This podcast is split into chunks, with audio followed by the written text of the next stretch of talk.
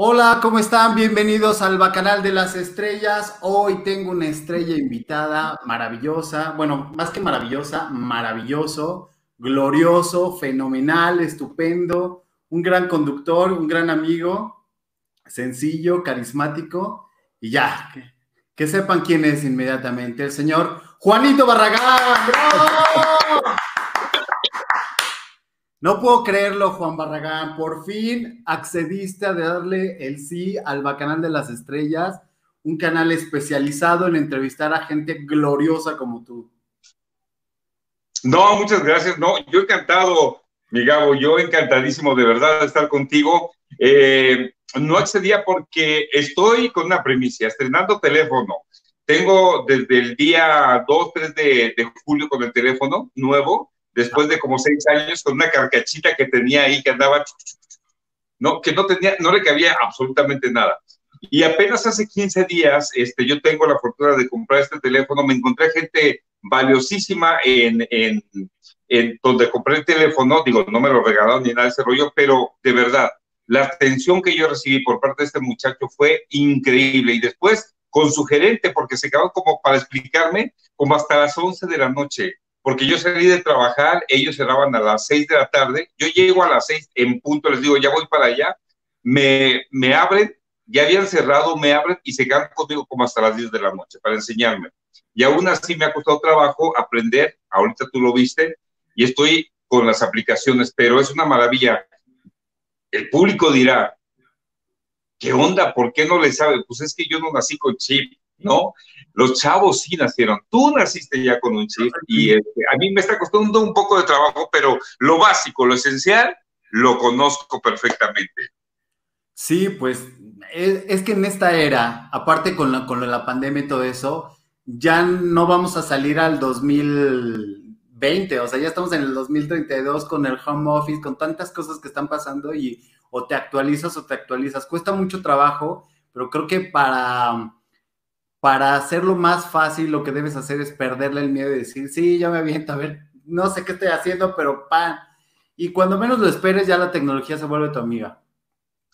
Y eh, me duele un poco lo que acabas de decir, ¿no? Que estamos en el 32 con esta pandemia, pero es cierto, es cierto.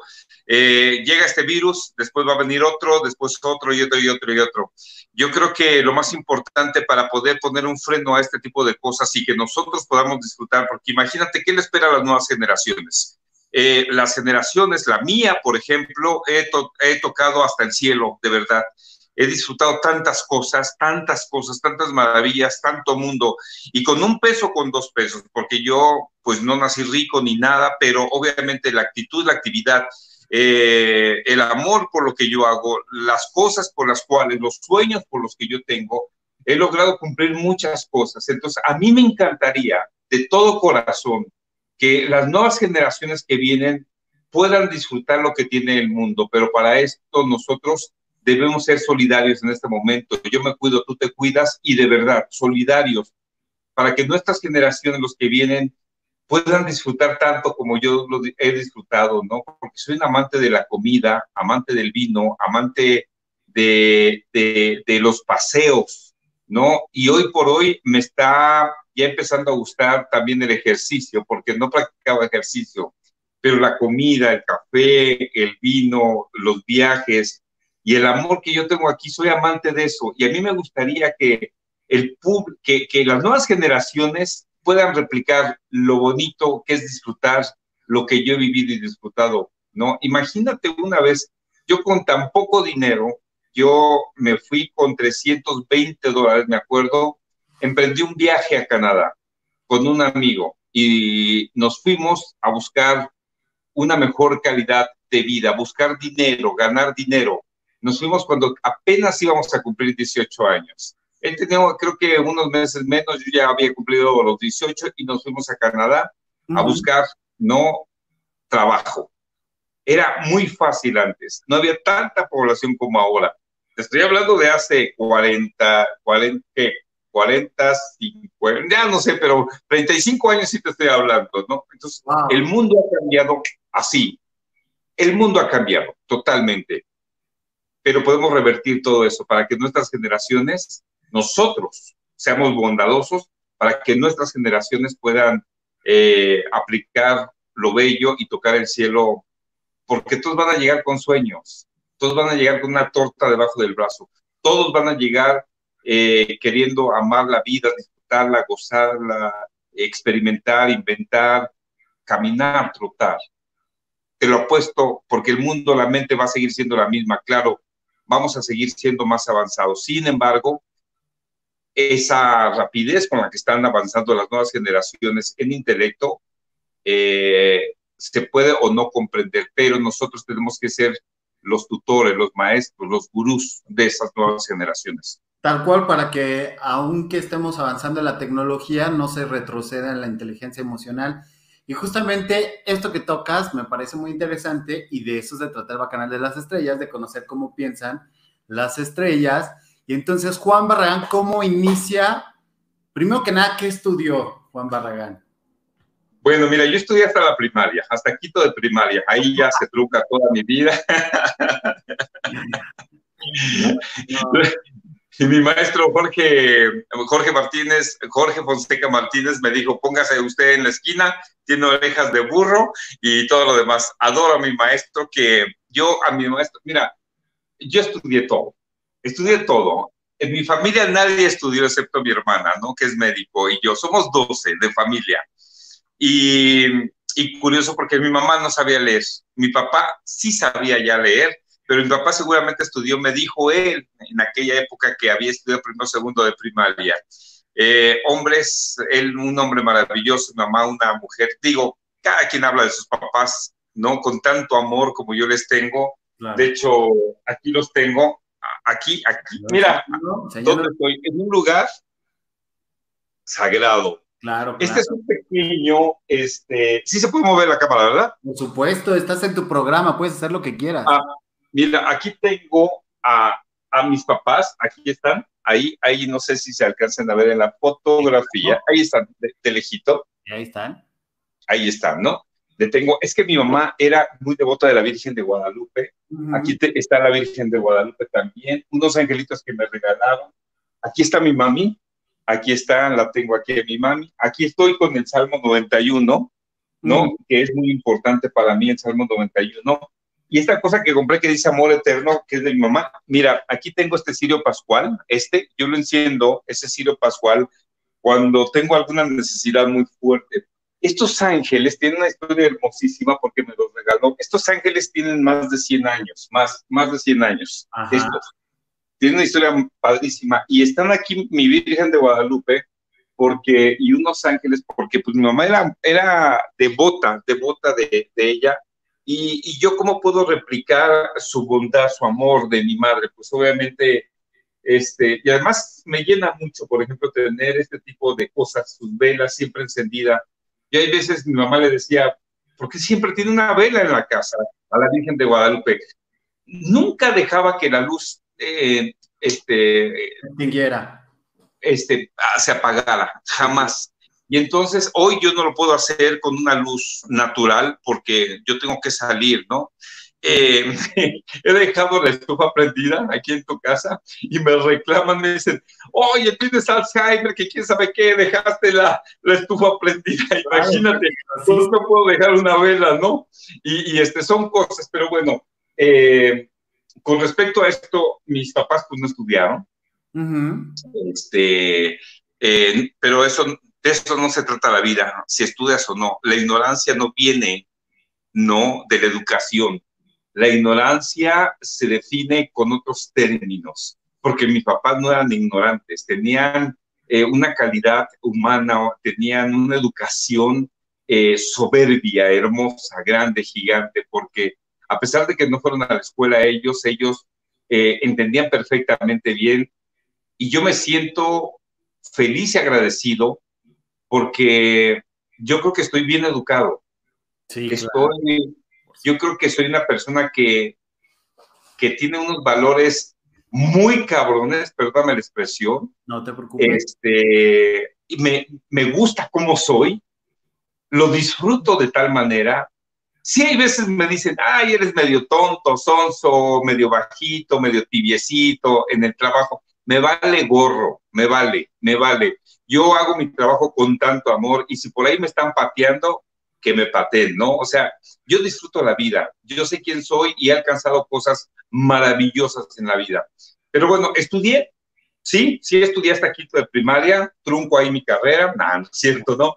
Estudié la primaria, que fueron mis maestros quienes me dieron como eh, la, proyección. Mis maestros, hoy por hoy, yo siempre los veía limpios, pulcros, zapatos boleados, pantalones bien planchados, y, se te va haciendo una conciencia. Mi papá, por ejemplo, los domingos íbamos a misa y se ponía sus botitas, su pantalón. En la semana, pues andaba, teníamos una paletería y andaba trabajando siempre con sus botitas este, mojadas y todo, ¿no? Con su mandil. Mi mamá, pues obviamente con sus zapatitos ahí, sus chanquitas toda la semana y el domingo pues se ponían bonitos para llevarnos a misa. Y hoy por hoy, qué bueno, confieso, tengo mucha fe, creo mucho en Dios, eh, tengo mucha fe en mi corazón, eso a mí me ha fortalecido, soy un hombre bondadoso, bueno. Tiene uno que decirlo, nadie va a venir a decir quién soy, quién es Juan Barragán, ¿no? Este, eh, hoy por hoy eh, pongo una fotografía en redes sociales con esta tecnología tan maravillosa. Y bueno, me dicen de todo, ¿no? Pero bueno, en su mayoría, 90%, cosas muy, pero muy positivas, muy positivas yo estudio la primaria y, de pronto pues yo mismo me inscribo en la secundaria. Éramos tantos en mi casa que pues obviamente hoy por hoy yo no le puedo decir a mi mamá y mi papá, oye, ¿por qué no fuiste tú y me inscribiste? Yo compraba mi uniforme, o sea, yo lo compraba. Yo trabajaba de lo que podía o en la paletería, le ayudaban mis hermanos y todo, y este, ganaba mi dinero, y yo me acuerdo que me compraba mis cosas. Me compré yo mi uniforme de la primaria, imagínate, tenía, estaba chiquito, ¿no? Entro yo a la secundaria, me inscribo, paso mi examen. Una señora que hoy está en el hospital, doña Esther, este, eh, que le mando un abrazo muy, muy grande, su hijo Francisco Villanueva, este, que es mi hermanito, eh, le digo, doña Esther, por favor, ¿me puede inscribir? Porque mi mamá, de aquí a que voy por ella y todo lo demás, pues no, mi mamá tenía muchos asuntos que atender. Además, tengo sobrinos de mi edad, imagínate, nueras que estaban embarazadas al mismo momento de mi mamá.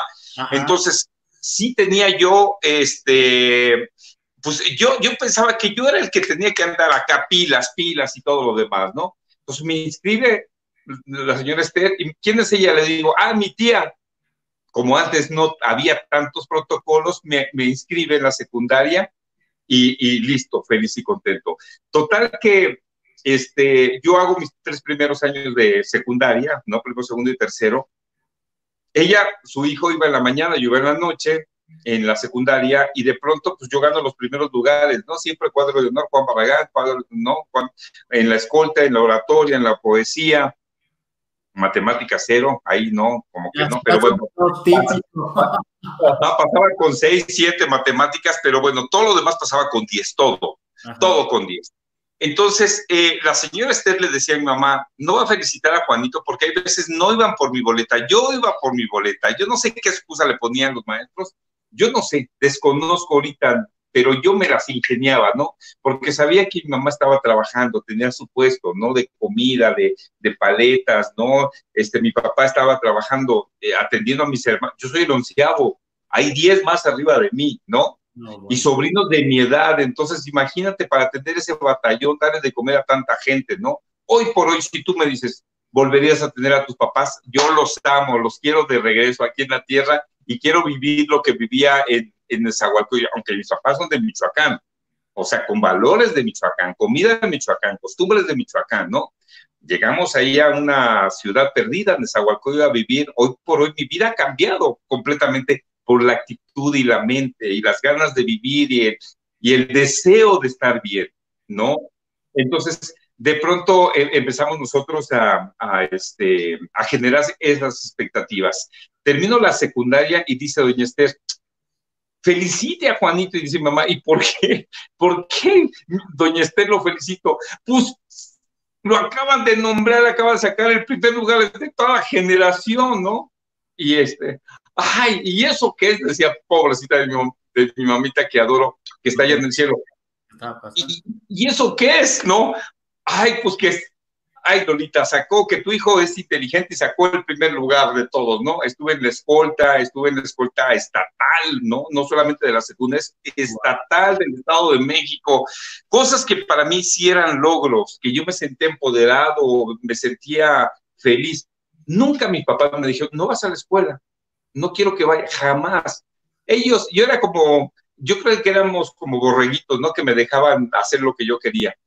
Este, pero trabajaba, ¿eh? vendía paletas desde los 10 años de primaria, yo vendía paletas, me iba a vender mis paletas a la escuela o si no, en, frente de la escuela mi papá me mandaba con mi bandeja a vender mis paletas y yo encantado, feliz. Termino la secundaria, me voy a la, a la preparatoria, primer intento no la hago, segundo intento no la hago, hasta el tercer año entro, o sea que ya ah, debía haber salido de la prepa, pero yo entré a la preparatoria porque yo quería pertenecer a la UNAM, yo quería ser Puma, yo quería estar en la máxima casa de estudios, yo quería, yo veía la UNA, yo veía, yo quiero estar ahí. Y quería entrar a la preparatoria. Con decirte que yo salgo de la secundaria, hago examen y me quedo en todas las escuelas, porque antes se hacía examen para cada escuela, me quedo en el poli.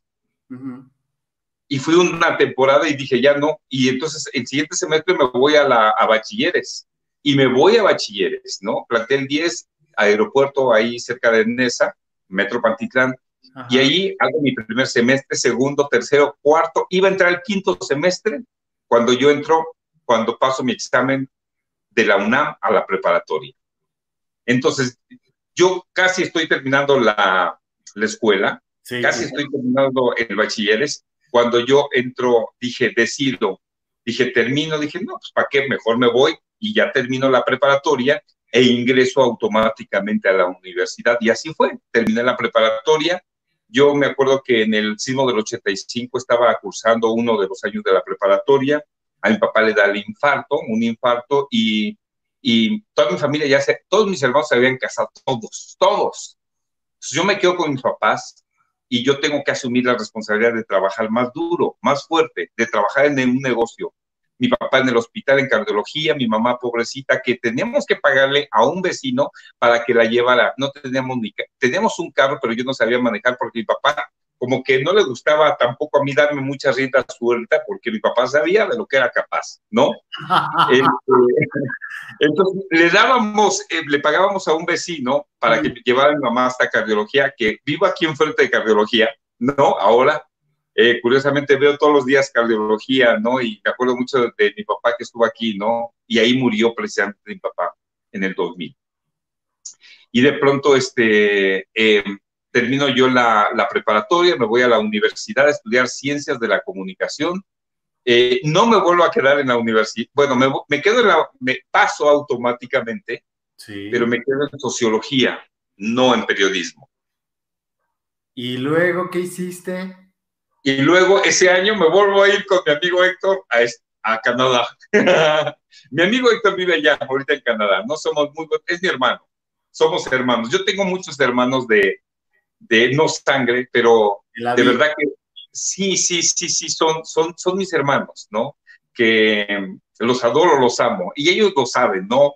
Y, y saben que estamos así, ¿no? Y tengo muchas hermanas también, porque todos mis amigos de la secundaria los sigo frecuentando nos seguimos queriendo, amando. Hoy por hoy soy padrino de toda esa, de todos sus hijitos, ¿no? Este, y, bueno, así estoy. De esa manera me han involucrado, no porque eh, hoy salgo en la tele, no. Ellos desde un primer momento decidieron que yo fuera su hermano, su, su compadre, ¿no? Todavía ni salía en la tele.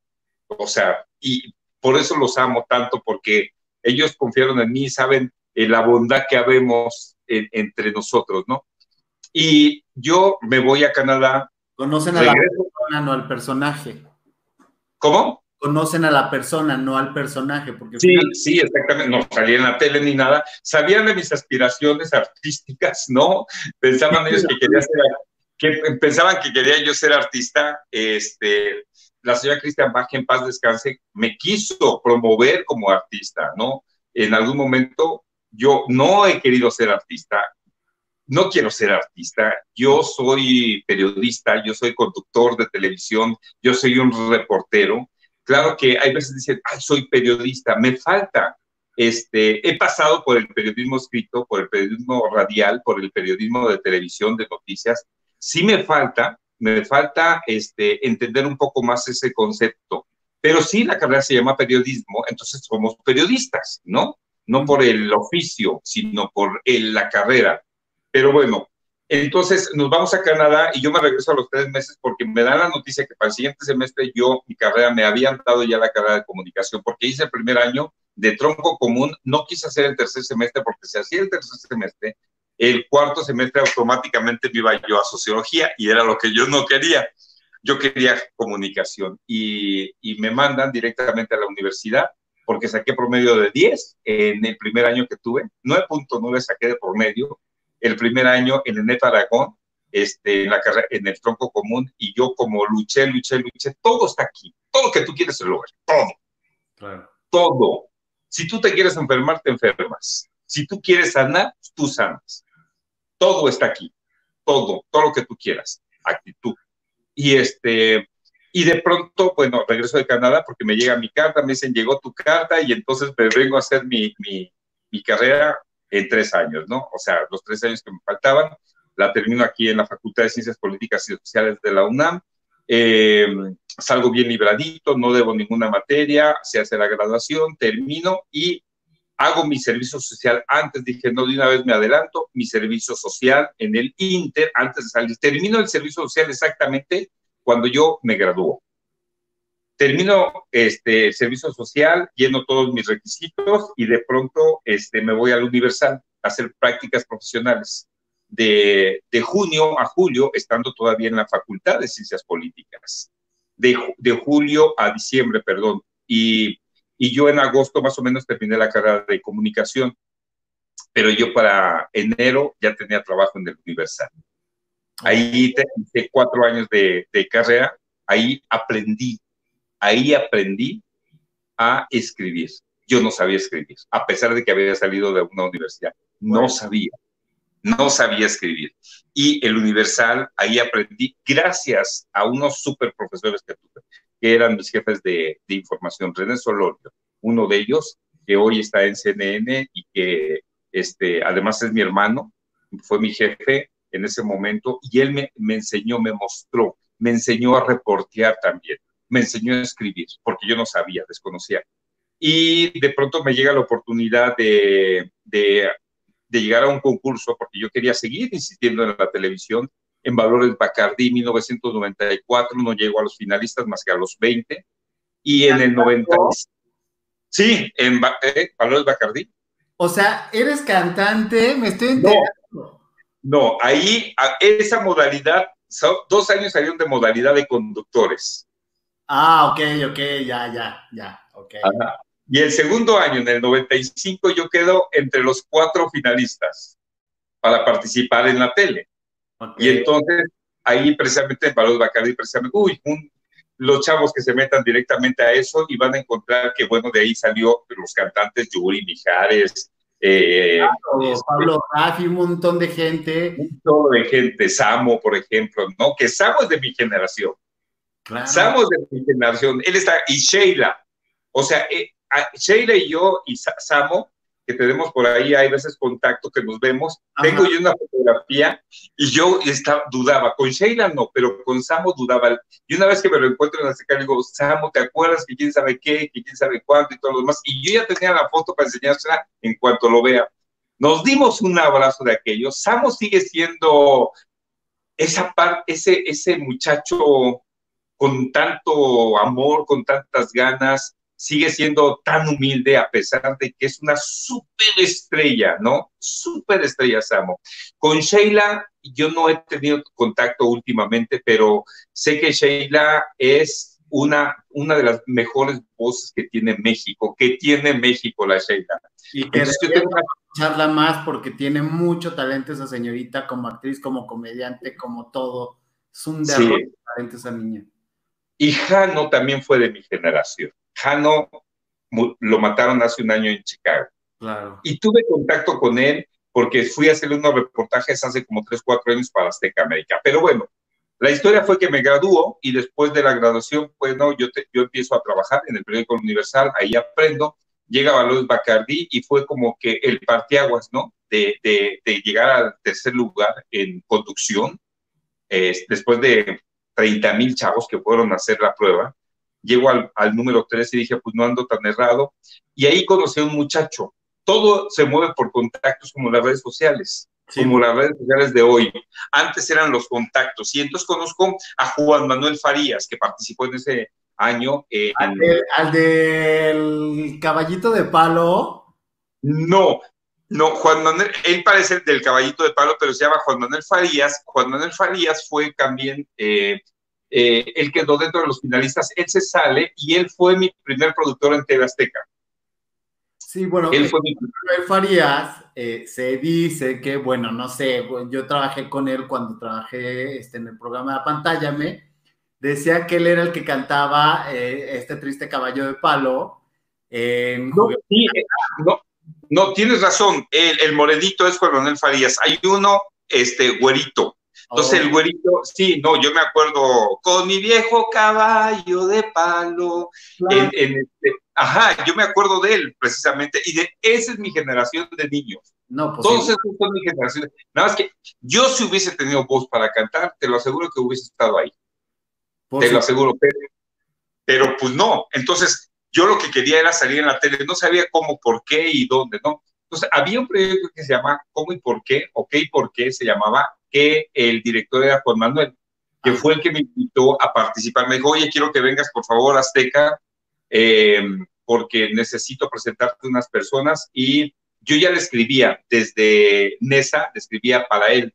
No, no lo podía hacer en el periódico Universal porque dije, no quiero meterme una bronca. Entonces yo pagaba un peso para mandarle vía fax mis notas desde una papelería de mesa hasta donde él estaba. Entonces, porque, él abría el periódico Universal y veía mis notas que yo era reportero de Universo Joven, que éramos jóvenes, muy jovencitos, y decía, oye Juan, esa nota, me llamaba a un teléfono, no teníamos celulares, me llamaba al teléfono de casa, señora, ¿no está Juan? Sí, ¿cómo no? Y ya, Juan, no, ya iba yo, oye, oye, sacaste una nota muy padre, que quién sabe qué, ¿tú crees que me la puedas como darle la vuelta? Sí, ¿cómo no? Yo le escribía en máquina de escribir y me iba directamente al fax de la papelería, pagamos un peso, dije, nunca me pagó, pero fíjate lo que es la vida, o sea, yo por contribuir y ayudar, me pagó dándome la mejor relación interpersonal para que hoy yo pudiera, hoy por hoy, pues tengo chamba, ¿no? Exacto. Me manda, a traer, me manda a traer a TV Azteca un viernes. Le dije, oye, yo no puedo ir a las 8 de la noche porque yo doy clases. Yo daba clases en la Facultad de Ciencias Políticas. Daba mi última clase de 8 a 10 de la noche. Oye, por favor, que vengas a las 8 porque empieza el programa Ciudad Desnuda, ¿no? Y entonces, nunca lo había visto en mi vida, ese programa.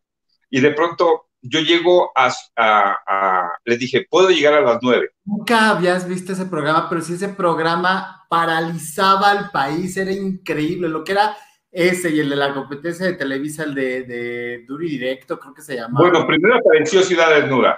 fue Ciudad Desnuda y luego trataron de competirle con Duri Directo, pero nunca pudieron eh, el rating de Ciudad Desnuda. No, jamás pero yo no, lo, yo no lo veía porque como que ya estaba un poquito como desfasado. Yo dije, no, ya la tele ya no va a ser para mí, entonces me dedico al periodismo escrito, me dedico a dar clases en la UNAM, y, este, y yo me había fijado una fecha, dije, si a los 30 años yo no llego a la televisión, me dedico a ser el mejor paletero del mundo, punto y se acabó. Supuesto. Dije, se acabó. Yo estaba sanado de mi espíritu, ¿no? Pero nunca hay que desistir a los sueños tenía la espinita, la espinita, la espinita, total que yo le dije, Juan Manuel, yo puedo llegar, ese, yo puedo llegar a las nueve a más tardar. Le dije, no me puedo salir antes porque me están checando. Entonces había gente que checaba, los profesores, si tú dejabas a tus adjuntos. Total que esa noche yo me salí como al cuarto para las nueve, dejé a mi adjunta, ¿no? A la Celi. Le digo, quédate con el changarro, y yo me voy rápido porque tengo una entrevista. Este, no tenía carro, yo no sé cómo llegué, salí de la UNAM y creo que tomé un taxi mm, aquí hasta TV Azteca, llego yo rápido, me, ya tenían ahí mi pase, era muy fácil entrar antes a TV Azteca. Este, Sí, una recepción bien chiquita, todo, y entonces ya entro. Oye, disculpe, ¿dónde está Juan Manuel? Ah, está aquí, en el sótano. Un sótano que toda la gente de Azteca debe de conocer el sótano de noticias. Yo llego al sótano y de pronto sube una persona, un señor canoso, con unos ojos azules impresionantes, unos lentes de fondo de botella, y, este, y yo le pregunto, le digo, muy buenas noches, muy educadito yo, ¿no? Muy buenas noches, le digo, eh, eh, busco a Juan Manuel y me dice, a ver, ven para acá. Y él iba subiendo, me dice, ¿tú has visto Ciudad Desnuda? Yo dije, en la madre, nunca he visto Ciudad. Le dije, no, yo no he visto nada de eso. Dice, yo no sé si me estaba albureando. Dije, pues yo digo la verdad. Dije, no he visto nada. Me lleva al foro, me abraza y me lleva al foro. Veo un foro por primera vez. En, bueno, ya había visto, ya había estado en Palos Bacardi, pero veo un foro maravilloso, gigante, con un rostro hermoso, Rocío Sánchez Azuara. Es espectacular todavía. Y, estarás de acuerdo. Eh, cuando entrabas a TV Azteca, la energía era muy diferente porque era la segunda televisora, o sea, una televisora nueva, fresca, o sea, brutal, ¿no? Y sí, sí, digo, yo todavía llevo con esa energía todos los días cuando entro a mi televisora, 24 años. Yo ya 24, 24 años en TV Azteca. Y entonces yo entro, veo ese foro y me dice, esto es Ciudad Desnuda. Dije, me quedé impactado, vi el foro, vi las luces, vi el atrap. No, no, no, no, no sabes, fue el día más hermoso de mi vida, uno de los más hermosos. Fue febrero, febrero 24 más o menos. Fue un día maravilloso. Yo entro y, y yo todavía le insisto, le digo, oye, Juan Manuel, ¿dónde está? y me dice, ya olvídate de él, vas a quedarte conmigo yo no sabía qué estaba pasando. Y pasa Isabel González, que era la directora de programación de Azteca, ¿no? De televisión Azteca, cubano los dos, y me, y me abraza y me dice, Federico, ¿cómo ves a mi reportero? Y dijo ella, yo me acuerdo, muy chulo, muy chulo. Y yo me quedo así como, ¿qué está pasando? Después de, después de tocar un millón de puertas, después de haber sido derrotado un millón de veces, después de haber estado deprimido, bueno, nada, me deprimo unas horas, ¿eh? Y me levanto. Entonces, después de haber estado deprimido muchas horas, porque llegar a un casting y que no te quedes. Sí, te bajonea, es horrible, sí. Muy cabrón. ¿No? Y con la esperanza y la necesidad de, de hacer. Hoy por hoy ya me lo sé todo. Si hoy yo no salgo a cuadro en el programa que tengo al extremo, ¿no? No soy yo, son ellos los que me quieren poner. Si hoy me dicen gracias, son ellos, no yo. No, esperemos que no, porque al extremo la cara eres tú y sin un al extremo sin ti, no, no, no hay manera. No, muchas gracias. No, y sabes el apoyo que tengo yo de toda la gente, de todo el público, de todo.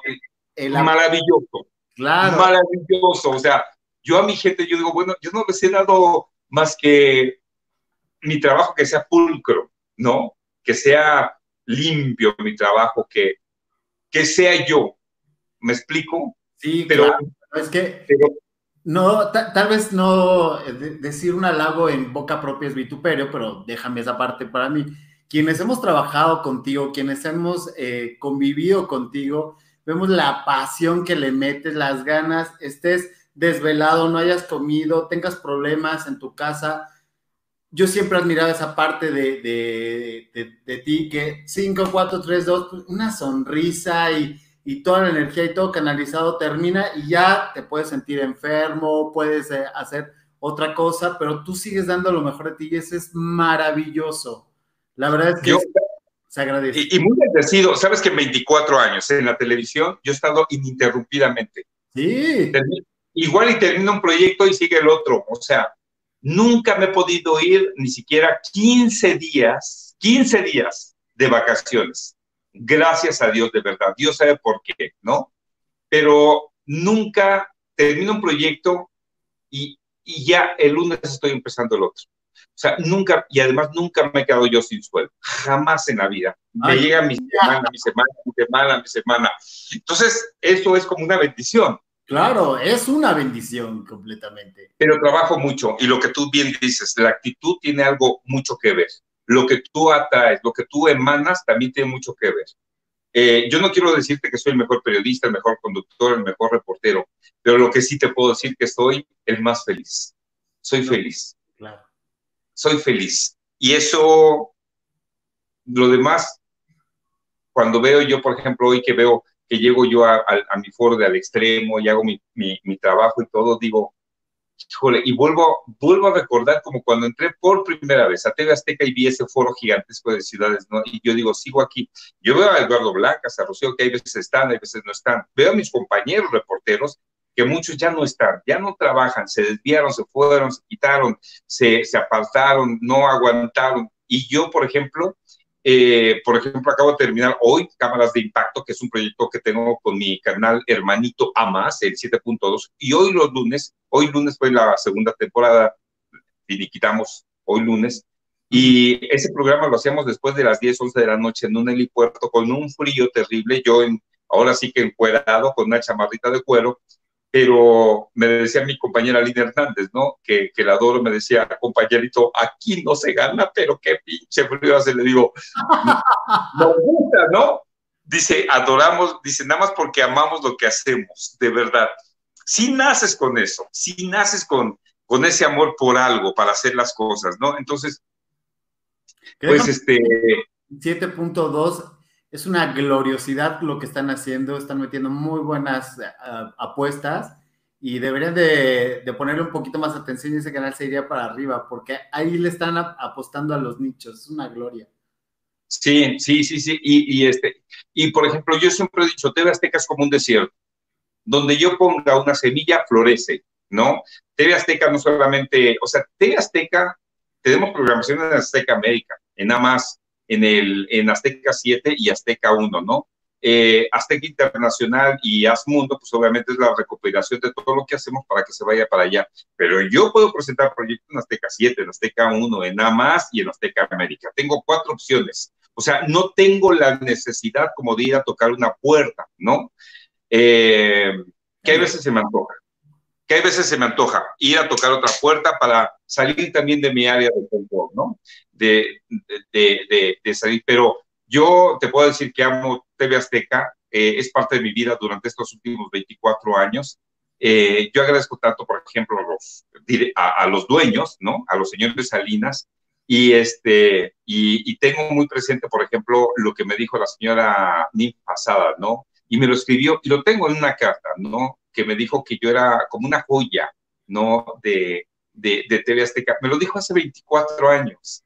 Por eso esa carta la conservo con tanto amor, con tanto cariño, porque que una persona que igual no sabía de televisión, pero sabía de riqueza y sabía de mundo, que me lo haya dicho a mí, eh, para mí todavía sigue siendo como algo hermoso, bello, ¿no? Eh, que, que, que, todavía siento que estoy disfrutándolo y gozándolo, ¿no? Entonces, eh, TV Azteca sí es, sí es eh, parte de mi vida y todo yo sé que en algún momento tengo que decirles gracias a Dios, porque bueno, todo el mundo, ojalá que yo siga, ojalá que siga teniendo 18 años, ¿verdad? Pero pues no, este, te digo, uno tiene que seguir creciendo, creciendo, creciendo y, y al rato pues sí me encantaría, ojalá que, que yo pueda seguir trabajando, porque sí tengo golosinas, sí con la televisión, sí te sientes feliz haciendo un trabajo y, este, y sí te ganas un lugar también entre el público y si vienen las nuevas generaciones, pues obviamente espero que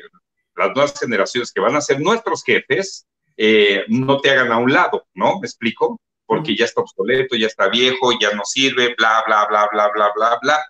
Pero no, ¿cuántas veces nosotros como jóvenes decíamos estaba viejo, estaba esto y esto y esto? Y es la gente que tiene también mucha experiencia.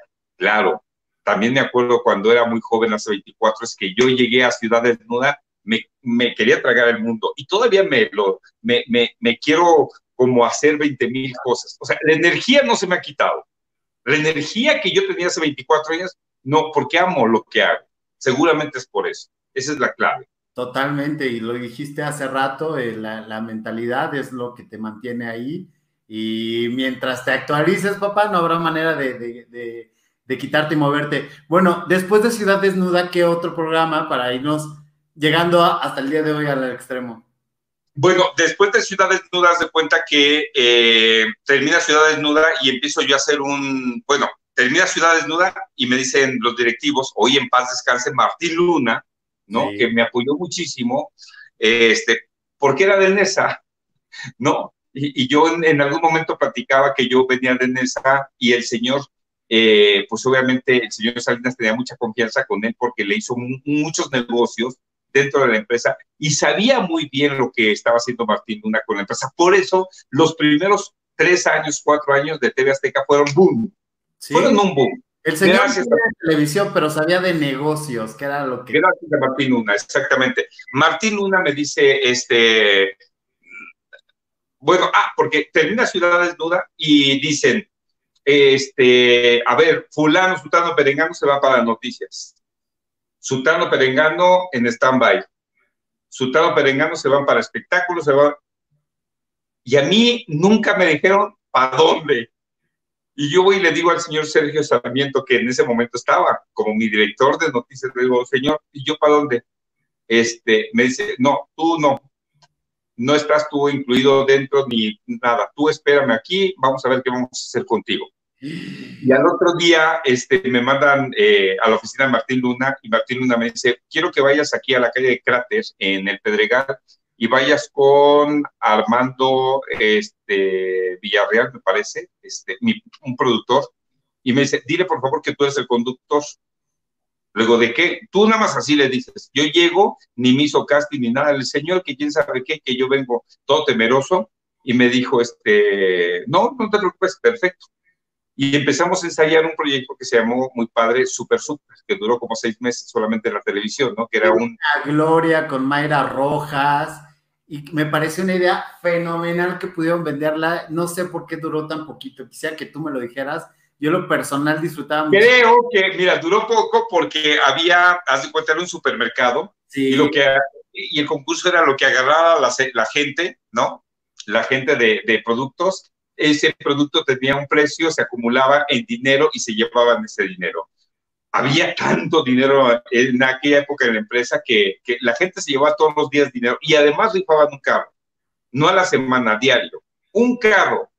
Y entonces descubrieron que alguien de la producción estaba haciendo chanchullo que se traían los invitados y entonces le daban el carro, ya se, ya se llevaban el carro y, ya lo repartían. O sea, había chanchullo, porque estaba Secretaría de Gobernación ahí, ¿no? El interventor. Pero creo que hubo ese chanchullo y entonces yo creo que la empresa decidió, yo no estuve en esa junta, pero yo creo que la empresa dijo, ya no. Entonces, por eso, por esas malas prácticas, porque eso se llama robo. Entonces, no podemos permitir. Los, que debemos de ser gente honesta, ¿no? Yo, por ejemplo, a TV Azteca, yo entro con una honestidad, como si entras a Estados Unidos, ¿no? Cuando los mexicanos entran a Estados Unidos se comportan, ¿no? O sea, yo en todos lados, yo soy honesto y yo no tengo por qué robar, ¿no?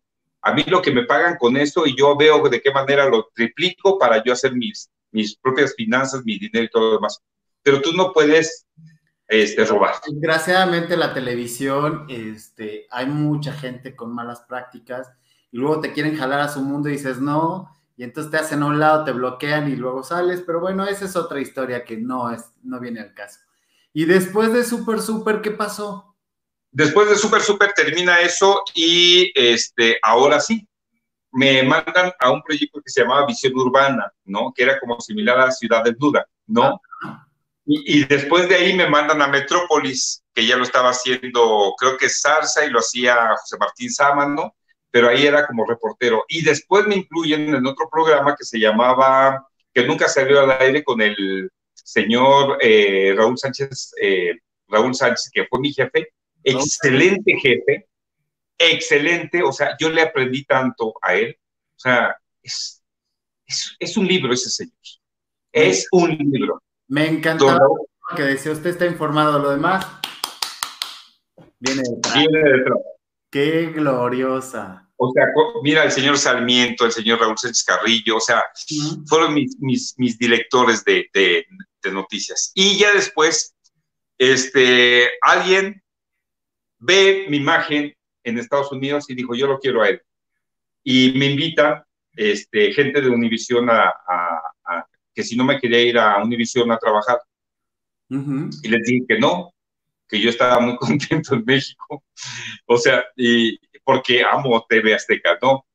Y de pronto, oye, no, que mira, una plática, me llevan a una plática, comer con ejecutivos de México y todo. Y yo, no, no, no, gracias, gracias, gracias.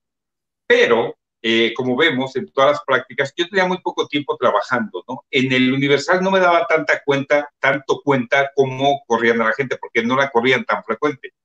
Porque los sueldos seguramente eran muy chiquitos y porque los reporteros de, de calle son muy audaces y, y con poco hacen todo, ¿no? Pero aquí en Televisión Azteca, ya en el último año se vio muy comprometido, en el 99-2000 se ve muy comprometido y los primeros recortes se empiezan, pero la guillotina horrible, ¿no? Precisamente por gente deshonesta como estos de Super Super que se robaban pues las cosas, ¿no? Alguien de la producción, alguien hacía ese tipo de trueques. Entonces, así como ellos, otras cosas más en sus programas, bla, bla, bla. Entonces, seguramente, este, pues obviamente empiezan los defalcos, o sea, la gente se empieza a aprovechar de algo bueno, bondadoso, que hoy por hoy a mí me da de comer, ¿no? esa gente, yo no sé, o sea, pues, mal, por eso te hablé de los valores que uno tiene como persona. ¿No? Pero lo acabas, de decir, también, o sea, mucha de esa gente ya no está en los medios, ya no se sea Dios. Pero, pero se fueron hinchados de lana, entonces no se vale porque perjudicas a una empresa, perjudicas a un talento, perjudicas a un equipo y le das mala imagen, entonces no se vale, ¿no? Ser deshonestos, ser rateros, ¿no? Bueno, entonces, bueno, ya pasó todo eso y eh, me vuelven a hacer la invitación por ahí de octubre, no, no, diciembre, fue la última, en diciembre, que yo me acuerdo que me, ya estaba en noticias, ah, después de ahí ya sí me fui a noticias, después de todos los intentos con Raúl Sánchez Carrillo, ya entro a su proyecto que iba a ser un, un proyecto policíaco y no, no, nunca llega el, el proyecto, nunca se da, él era director de noticias y me dijo, te quedas conmigo para que hagas noticias. Y me dio la fuente del hoy INE, antes del IFE, y me dio Secretaría de Seguridad Pública. No sabes cómo aprendí yo, en Secretaría de Seguridad Pública y en el INE, ¿no? Y además, súper capacitado. Ahí te hace el reportero, ¿eh? En la nota roja. Que ya lo hacía yo, que ya lo hacía yo en Ciudad Desnuda, ¿no? Y, este, y ya sabía reportear de alguna manera porque el Universal me había enseñado a reportear. Y de pronto yo estoy con el señor Raúl Sánchez Carrillo y yo veía que la guillotina pasaba por todos lados. Y un día yo le dije a Federico ya un compañero reportero y amigo mío de aquí de Televisa, le digo, Federico, anda la guillotina aquí, pero si nos corre, ¿qué vamos a hacer? Y la verdad, pues yo no tenía tan, yo no tenía nombre, yo no tenía tanta experiencia en televisión. Televisa, en aquella época, nada más puro güerito de ojo azul y todo lo demás, no querían morenazos de fuego, latinos, acá, con mucha energía, con unas cosas bien grandes, el pie, el pie, el pie, ¿no? Y entonces, entonces, eh, ah, no, no querían así, este, este príncipe purépecha no lo querían todavía, ¿no? Este, y, y bueno, y entonces estaban despidiendo a mucha gente, y yo me acuerdo que fui a cubrir una nota de la doña, fíjate, ¿sabes noticias? Pero me dicen, eh, oye, vete a Bellas Artes porque la doña va a exponer eh, parte de la joyería que tiene, ¿no? En el Museo de Bellas Artes. Y me voy yo a hacer la nota, dije, qué padre, ¿no? Vi todos los diamantes que tenían ahí, una exhibición muy padre. Y ahí me encuentro a Gabriela, una compañera que fue mía en Ciudades Nuevas, me dijo, Juan, por favor, quiero que vayas a, a Univisión conmigo porque me pidieron que fueras porque, y te voy a llevar. Le dije, yo no puedo ir. Yo me acuerdo que ese día como reporteros, déjame contar esa anécdota, somos buenos de alguna manera, y este, y, y, mi, reportero, a uno que le dicen el perro, eh, Raúl Sánchez, me dice, vamos a echar una cerveza a la hora del trabajo. Hoy por hoy ya también en Azteca se puede echar uno, una o dos chelas, ¿no? Que lo veo muy bien porque pues es parte del día a día, ¿no? O sea, no, no me voy a emborrachar, pero sí me puedo tomar una cerveza en lugar de una coca y pues me hace mejor la cerveza nos tomamos una bola que yo no he descubierto otra vez ese lugar. Me acuerdo que fue fantástico. Me tomé una cerveza y yo para mí fue, me tomé una cerveza a la hora del trabajo y todo lo demás, ¿no? Entonces pensaba que ya andaba bien pedo acá y todo lo demás. Fui a cubrir la nota, maravilloso, hice un stand. Veo a Gabriela, a mi amiga Gabriela, y me lleva ese día, vamos Juan, por favor, vamos, vamos. Y yo como ya ni salía en la tele, solamente hacía mis reportajes en off y todo lo demás, o transmisión, yo ya ni salía, ya ni me cambiaba ni me arreglaba, la verdad. Y como era viernes, iba de mezclilla, todo roto, nada más eso sí, muy abrigado, ¿eh? Con un abrigo. Y le dije, mira, le dije, mira cómo ando, cómo ando vestido, ¿no? Y ese día fuimos. Y ese día me dijo Porfirio, que fue mi director de noticias, me dijo, a ver, cabrón, así me dijo, ahorita le vas a decir a Sandra Thomas, que es la directora de noticias de San Francisco, le vas a decir que me, tú me vas a seguir la corriente, total que le marca. Sandra, aquí tengo a tu conductor. Yo, y este, yo no dije yo, ¿no? Y entonces hola, ¿cómo estás? Este, muy buenas noches, Juanito, Juan Barragán, ¿cómo estás? Le digo, este, muy bien, soy Sandra Tomás, le digo, Sandra, ¿cómo estás? Mucho gusto. Una conversación muy, muy cordial. Y me dice, oye, pues te ando buscando desde hace un año, no se me ha dado, bla, bla, bla, bla, bla. No te hago el cuento largo, me dijo, oye, quiero que te vengas para Estados Unidos a trabajar como conductor de noticias. En ese momento le dije sí. Tenía yo mucho miedo, mucho miedo que me fuera a correr TV Azteca y que yo me quedara sin trabajo. Esa misma noche eh, me dijo, yo quiero que te vengas y todo lo demás, quiero que me mandes tus papeles. Empecé a mandar papeles, como a los 15 días me volvió a hacer una llamada, me dijo, ¿estás seguro que te quieres venir para Estados Unidos? Estoy seguro. Tus papeles ya los voy a meter, hoy los meto para que lleguen en dos meses, a más tarde. Estoy seguro que me quiero ir y eh, me llevó, de hecho, como a los 15 días para que conociera San Francisco, yo no conocía. ¡Qué gloria! Me llevó, al canal y todo lo demás, entonces pues yo quedé fascinado. Ajá. Eh, cuando ya el trámite estaba allá, yo, mis papás vivían todavía en 99, te estoy hablando 1999. Yo agarro a mis papás, los abrazo y les dije, yo quiero irme de TV Azteca, ¿no? Quiero irme a Estados Unidos mis papás se quedan así porque pues yo era la estrella de, era como el reconocimiento que ellos querían tener en algún momento de su vida, ¿no? Por supuesto, claro. E, el amor que yo emanaba y de tanto público y de tantas cosas bonitas que se vertían, ¿no? Con ellos, pues mis papás eran pues, como los papás de cuando un hijo sale adelante, se sienten felices y orgullosos. Y, me dijo mi papá, ¿y por qué te quieres ir? Le dije, es que yo necesito hablar inglés, aprender inglés, necesito hacer una maestría y necesito aprender mucho más para llegar más preparado en uno o dos años. Y me dijo mi papá, ¿y por qué aquí no estudias y sigues ahí trabajando que te va muy bien? Le dije, tengo que irme a otro lugar, papá. Le dije, porque todo esto me distrae y no puedo. Yo ya había firmado con Univision. ¡Ah! ¡Qué difícil! Ya había firmado y fue muy difícil con mis papás. Y me dice, no, pero aquí estás muy bien. Le dije, además, de Nesa para acá todos los días y mi sueldo era muy poco, aunque tú sabes que trabajé mucho, mucho, mucho, mucho. Yo he ganado muy poco, realmente, ¿no? Yo mi dinerito lo hago multiplicar, ¿no? Y este, pero yo, el temor más grande y que yo tenía que me fueran a correr y que tuviera que regresar derrotado, no por vender paletas, sino no encontrar trabajo en la competencia. nada más había Televisa y TV Azteca, nada más, no había más. Hoy por hoy hay 20 mil medios y uno de ellos es este. Hay mucho, mucho por explorar. Exacto. Y entonces mi, papá me dijo, ahí tengo 80 mil pesos, ¿por qué no te buscamos un departamentito por ahí? Le dije, ay, por acá costaban 800, ¿no? Costaban ¿no? En aquella época 800 costaba un departamentito ya por Xochimilco, ¿no? 500, 600, mil pesos. Y entonces le dije, no, papá, es que no se trata, necesito. Le dije, es que, y le he hecho un chisme, le dije, es que mire, todos mis compañeros tienen maestría, hablan inglés, están bien preparados, y el que no se prepara lo van a correr. Y yo prefiero ahorita irme. Y entonces renuncio con mis papás, me dicen, gracias, pues vete, pues órale, váyase. Y después le renuncio a Martín Núñez y Martín Luna me dijo exactamente lo de mis papás, no te vas, no te vas, quieres aprender inglés, aquí lo haces, pero yo ya había firmado. Pero yo al final le dije, ¿sabes qué? Pues aquí corren a medio mundo, yo me tengo que ir porque, pues aquí, ¿no? Y me dijo Federico, a ti nunca te van a correr, Juan. Y mira, tiene voz de profeta, ¿no?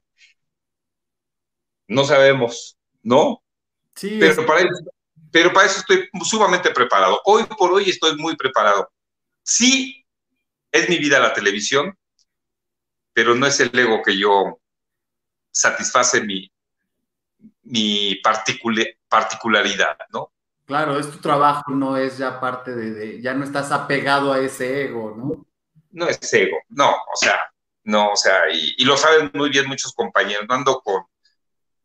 Acá, pues, una de las personas más sencillas que he conocido de la parte de la conducción de, Azteca, pues ha sido tú, aquí está la prueba, vamos. Y este, y bueno, total que yo me voy, me voy para Estados Unidos, este, los papeles no llegaron en enero ni febrero, llegan hasta marzo, Dios mío, ¿no? Y yo ya había renunciado y no me dejaban ir, dejé calladito y todo lo demás. Entonces, ya mi jefa me dice, ¿sabes qué? Ahora sí ya te llegaron, te vienes en 15 días. Le dije, no, no me puedo ir en 15 días. Le dije, dame oportunidad de irme el viernes, porque el viernes siguiente era viernes de Dolores. Era su cumpleaños de mi mamá. Y yo no me quería ir antes del cumpleaños de mi mamá. Y el viernes de Dolores, yo me acuerdo, tengo aquí una pulsera de, de oro que mi mamá se la quitó, me la, me la regaló, me la puso. Y este, le dije, ya me voy, mamá, ya me voy. Le decía, mamá, le dije, mamá, ya me voy, deme su bendición, me voy y este, yo regreso, pues voy a estar viniendo y todo lo demás. Y mi mamá me dio un abrazo, mi mamá no era dramática, nunca chillaba ni nada. Me abrazó, me dijo que te va muy bien, te espero, me despedí de mi papá, tenían tremenda fiesta ese día, Viernes de Dolores tomé mi vuelo, llegué como a las 12, 1 de la mañana a San Francisco con mi carta, con mi H1B, eh, trabajador eh, eh, temporal. este, y ya empecé a trabajar, me quedé seis años en Univisión. Yo seguiría en Estados Unidos, pero hoy agradezco a la vida que me haya devuelto Martín Luna. Me regresó Martín Luna otra vez a Azteca. En el, 90, en el 2005 me dice, oye, quiero que te regreses a Hechos AM, a hacer la Hechos AM. Y le dije, no, muchas gracias, yo estoy muy bien por acá, no regreso a México. ¿Que te regresa? Le dije, no, gracias, y me regresó. Me regresó. Este, yo no sabía. Yo tuve que renunciar a Univisión. Mis jefas de allá no me dejaban venirme para México y tuve que renunciar porque yo le debía un favor a Martín Luna. Soy una persona muy honesta y que cumple. Y yo le debía a Martín Luna, eh, porque él cuando, cuando le dije yo me voy, me dijo, bueno, te regresas en dos años y en dos años yo no me regresé, sino hasta dentro de seis años. Pero yo le debía a Martín Luna y le cumplí a Martín Luna, en paz descanse, ¿no? Entonces yo regreso a México, me invitan a hacer este Hechos AM, y este, yo no sabía por qué había regresado a México, hasta la muerte de mi mamá. Ahí me di cuenta que tenía que haber estado aquí gozando la presencia de mi mamá, porque mi papá murió a los seis meses que yo me fui.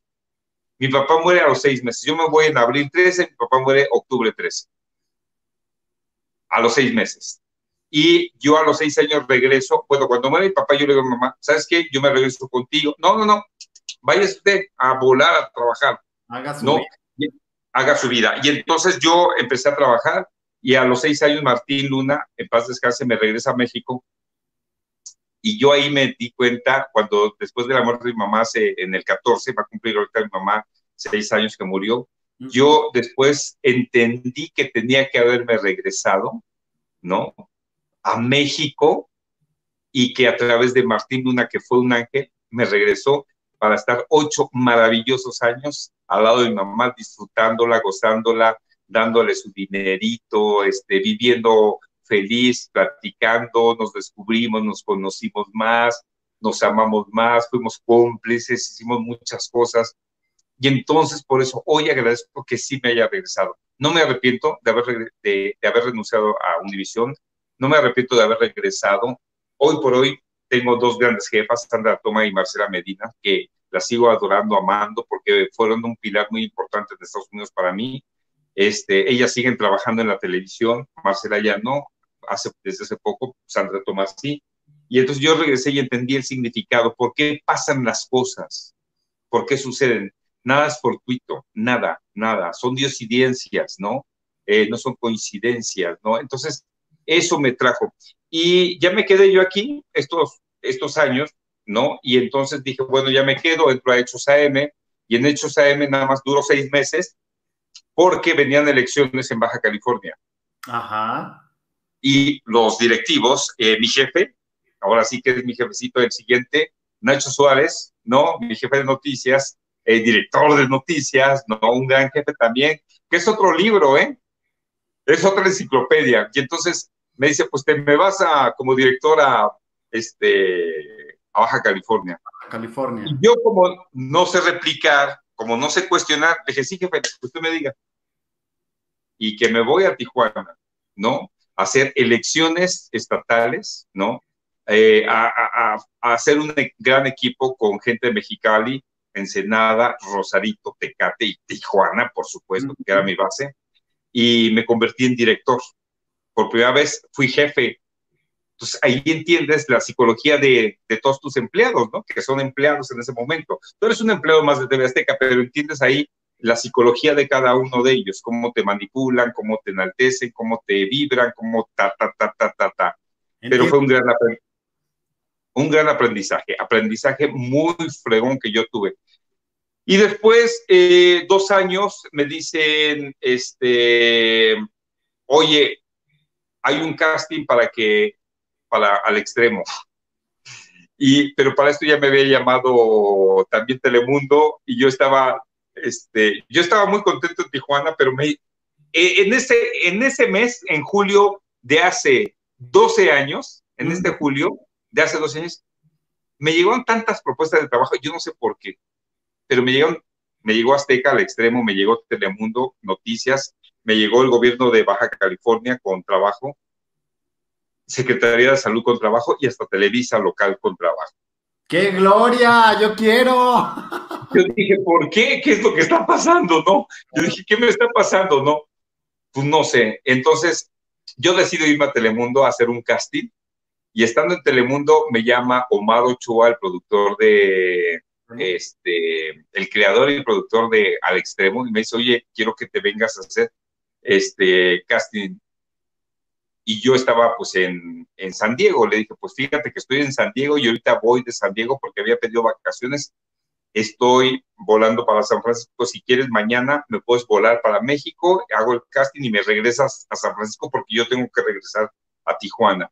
Y dicho y hecho, llegué yo, hicimos el casting y me dijo, ¿te quedas? Pedí autorización a los ejecutivos, tienen que hablar con ellos para que me traigan de la dirección para acá yo hablé con Telemundo, le dije, ahorita ya me, estoy, me salió otro proyecto para irme a México otra vez.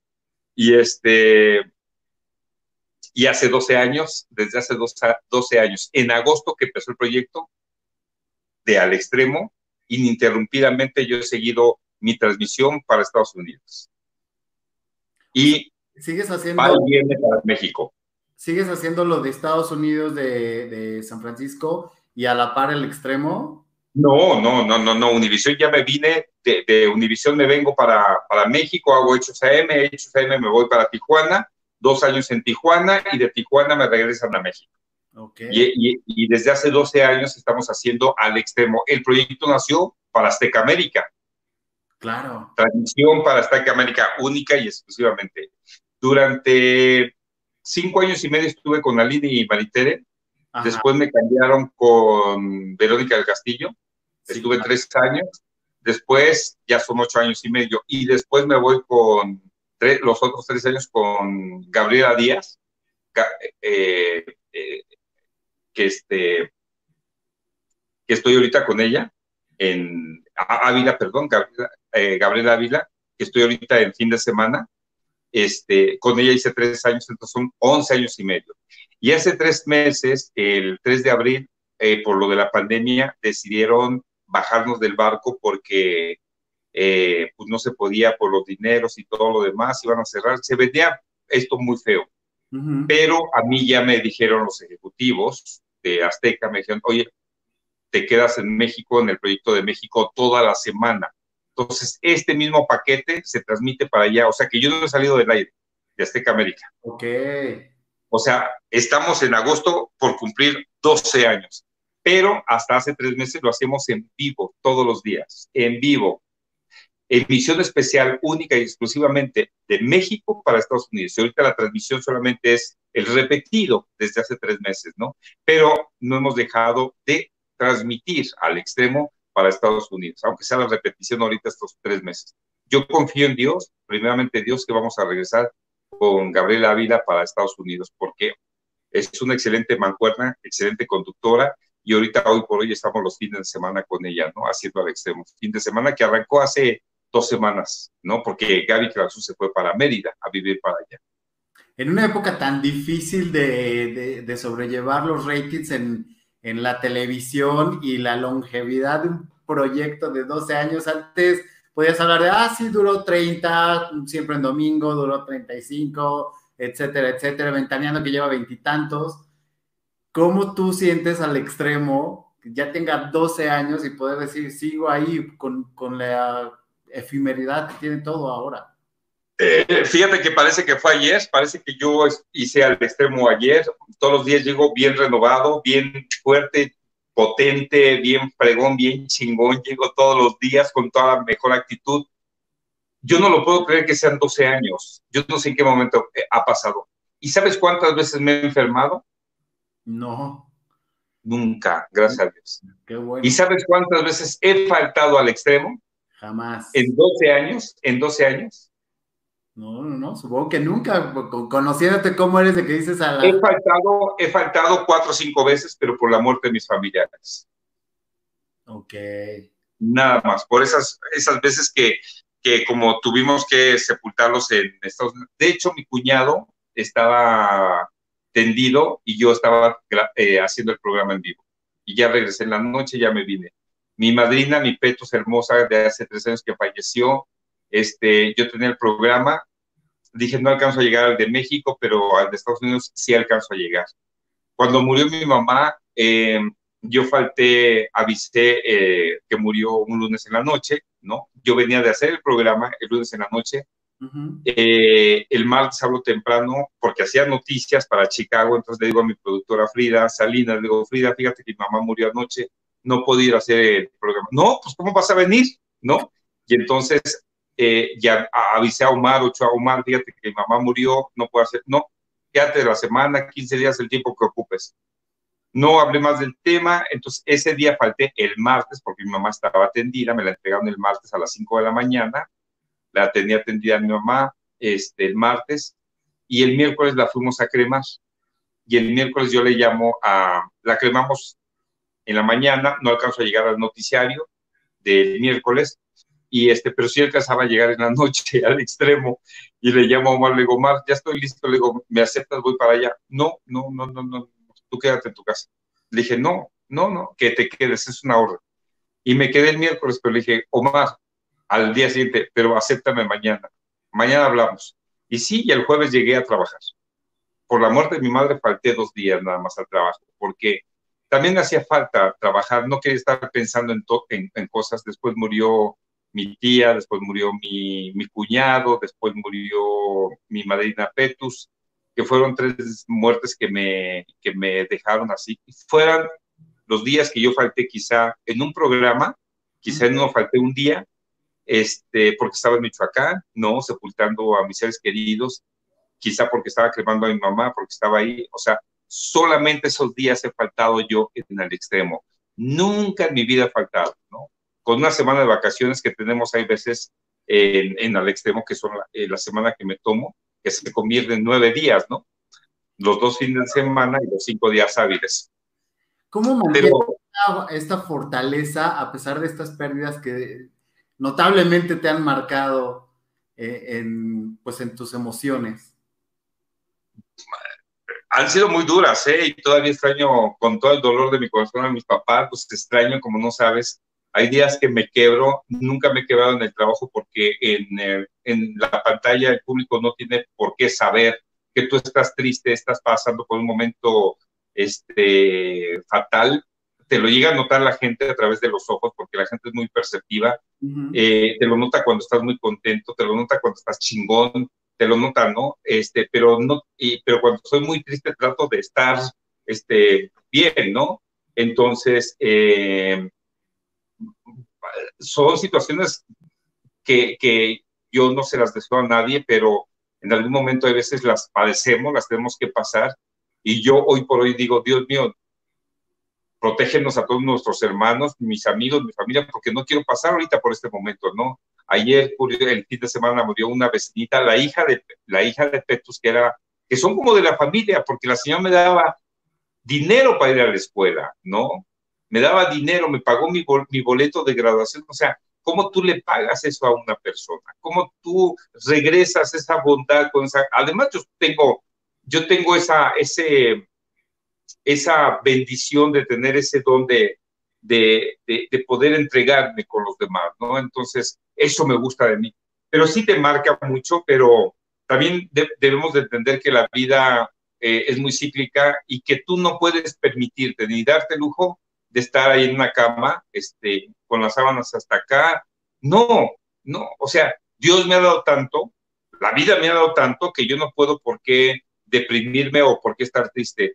Eh, tienes que ser resiliente y tienes que decir a la vida, ok, yo con mi, madre entendí, dije, me dejó a mi mamá 48 eh, años de mi vida, ¿no? Mm no me, haciendo una retrospección, no me dejó huérfano a los tres años, cinco años. O sea, haciendo una retrospección, si me deja mi madre a los tres años, ¿con quién me voy?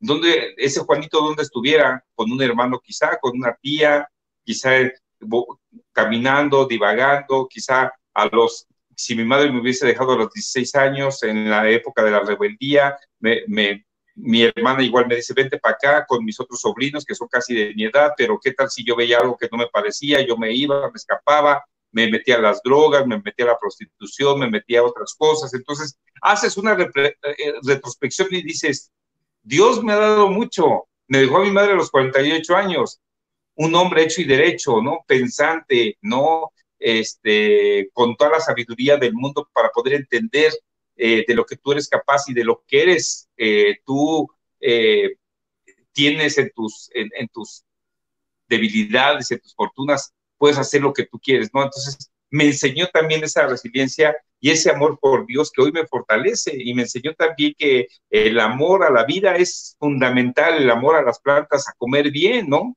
Este, y entender que, que, que, que esto es lo que tenemos hoy, nada más, ¿no? O sea, yo para qué Entonces, e, e, es, ese tipo de cosas, pues, eh, te van haciendo mucho más fuerte. Y hoy soy una extensión de ella. Hoy cocino lo que ella cocinaba. Hoy soy como mi papá, ¿no? Hoy hago muchas actividades de las que hacía mi papá, ¿no? Entonces, sí te vuelves una extensión de tus padres. Y eso es como un reflejo de darle extensión al amor a la vida de ellos. Y eso te provoca felicidad te provoca amor absoluto, te provoca estar bien. ¿Te hacen falta? Sí, pero hay que entenderlo, ¿no? Porque ya hiciste una retrospección para saber con sabiduría y entendimiento por qué la vida es así. Así es la vida. Es la vida. Así es, así tiene que ser, ¿no? Principios y finales. Si no hubieras sido periodista y conductor, ¿cuál hubiera sido tu actividad? ¿Con cuál te quedaste así de, ay, me hubiera encantado hacer esto? Pues mira, mi hermano es médico y entonces como yo los veía que veían con su batita a ella y a su novio y todo lo demás y los veía así todos, ¿no? Entonces yo creo que hubiese sido médico. Okay. Pero este, para ser médico tienes que estudiar mucho. Entonces yo le sabía, tenía poco para estudiar, pero no tenía el tiempo para estudiar porque tenía que trabajar. O sea, yo trabajo desde los 10 años. Entonces la carrera de comunicación me permitió trabajar y estudiar porque no es una carrera que te absorbe como la de un estudiante de medicina. Mis respetos para todos ellos, para todos ellos, porque estudian de más, estudian de más, de más, de más, de más, de más. Eh, la carrera les, eh, les impide tener otro tipo de actividades, ¿no? O sea, estudian mucho esos muchachos que estudian la carrera de medicina y cuando son médicos se siguen, ¿no? Actualizando. Eh, pero hoy por hoy, por ejemplo, yo construí mi casa, construí unos departamentitos y de pronto este, entro con los maestros albañiles y me gusta mucho la obra. Entonces yo creo que hubiese sido albañil o arquitecto. Ok, ok, eso no lo sabíamos. Yo creo que hubiese sido arquitecto o ingeniero de obra, no sé, algo. Me encanta. Yo veo un edificio y lo veo así, me encanta entrar y checar, o sea, todo eso me encanta, ¿no? De la construcción. Me encanta, me encanta, me encanta comprar eh, materiales, me encanta saber de qué están hechos, cuánto duran, cómo se hace la mezcla, o sea, todo eso me encanta, me encanta, me encanta. De hecho, tengo una anécdota que cuando construí mi casa, el maestro no sabía que yo salía en la televisión. Entonces le dije, a ver, maestro, ¿cuánto me cobra por acá? no, pues que esto, que quién sabe qué, todo lo demás, ¿no? Yo con él me arreglé. Y este, maestro, quiero aquí unos zapatos, vamos a hacer una pirámide, un tirante, porque estamos en Barranca, que quién sabe qué, bla, bla, bla, bla, ¿no? Y él me empezó a decir ingeniero. Y ahora soy ingeniero. Ok, o sea, por los conocimientos que sabes de, de, de construcción y todo eso porque él no sabía que me dedicaba a la tele. Y entonces hoy por hoy me siguen hoy ingeniero, me dice ingeniero, y le digo, ah, bueno, pues ya se me quedó como ingeniero, ¿no? Es que yo pensé que era ingeniero porque le sabe muy bien a la obra, ¿no? Entonces, mi papá construyó la casa donde, donde vivimos, nos enseñó a hacer mezcla, obra, este, a repellar, a poner. De hecho, mis hermanos saben, ¿no? Todo eso, ¿no? Qué gloria. Oye, ¿qué es lo que haces para relajarte cuando ya sales del programa, cuando ya no eres eh, la estrella y cuando no estás en el glamour, que digo, tú nunca has estado ahí, normalmente eres una persona mundana y muy cálido y todo eso, pero ¿qué haces para desafanarte de todo lo que implica el estrés de las cámaras? Que la gente cree que es muy fácil, pero estar frente a la cámara y no me pasa nada, estoy perfecto, etcétera, es un estrés monumental también. Mira, si hay muchos monstruos, ¿no? Dentro de las producciones este, y hay gente que te puede hacer sentir mal y a pesar de toda la fortaleza que tú tienes como ser humano, eh, te pueden hacer sentir mal, te ponen a dudar, ¿no? De tus capacidades. Yo salgo de TV Azteca, en mi carrito le pongo a radio, me olvido de todo. Ya no sé más de ese problema que dejé. Claro, claro, claro.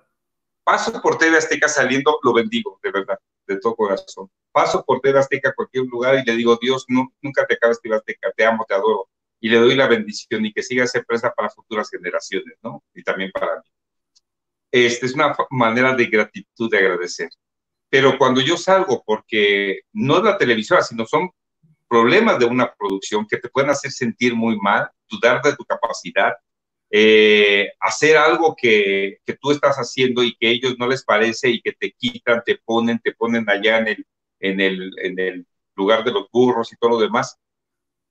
Pues sí, yo digo, el público no tiene la culpa, yo lo hago bien mi trabajo, acá muy padre y todo lo demás, y salgo. Y vengo a hacer esto. Yo aquí por eso tengo este Silvio Pascual.